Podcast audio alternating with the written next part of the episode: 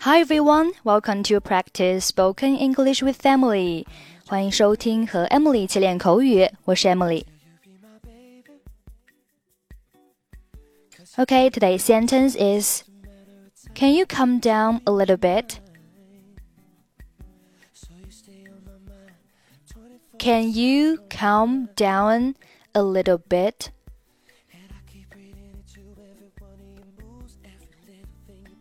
Can you calm down a little bit? Calm down 有下降的意思，比如说数量的下降，或者是价格的下降。A little bit 表示一点点，所以 Can you calm down a little bit？意思就是价格可以便宜点吗？请问这架钢琴多少钱 ？How much is this piano, please? 一万零六百二十元。Ten thousand six hundred and twenty 元。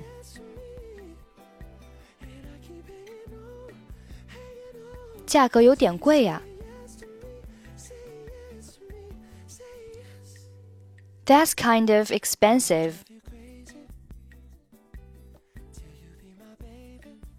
可是先生，您得明白呀，贝多芬可是最着名的牌子。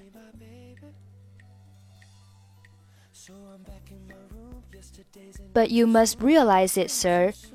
Beethoven is the most famous brand. 对我来说太奢侈了。 我只是想买一架供我学习用。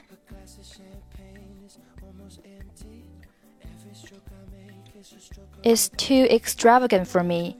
I just want to get one to learn how to play the piano.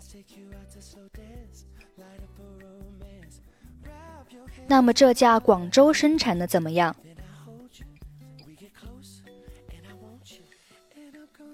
Then how about this one made in Guangzhou? 希望质量能有保证。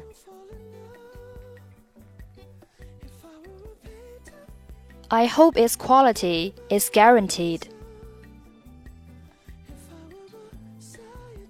当然有保证，先生。我想你会发现，我们店因为质量和服务好，声誉很不错。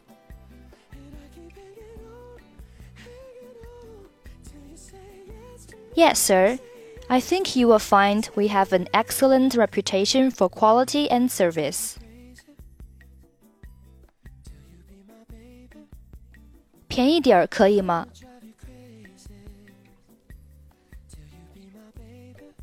Can you come down a little bit? 通常我们都是不二价的，不过既然您是第一次光顾我们的店， 我就要五千元吧。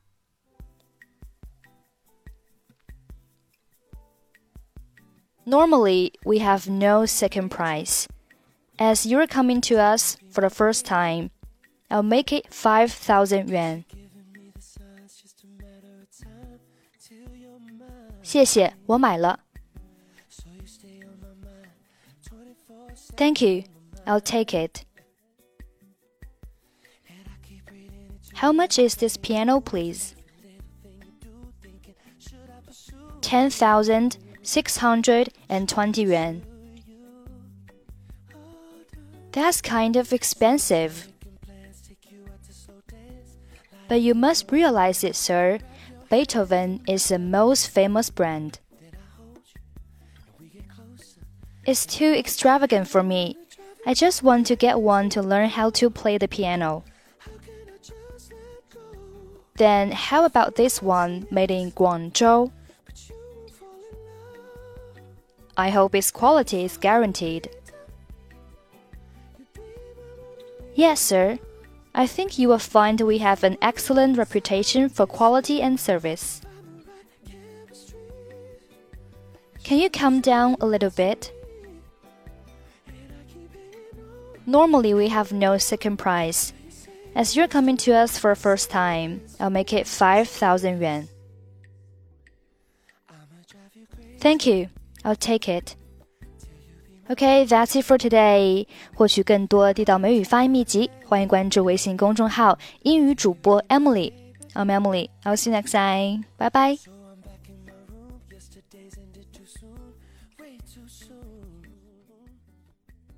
Staring at the canvas, watching the time pass by.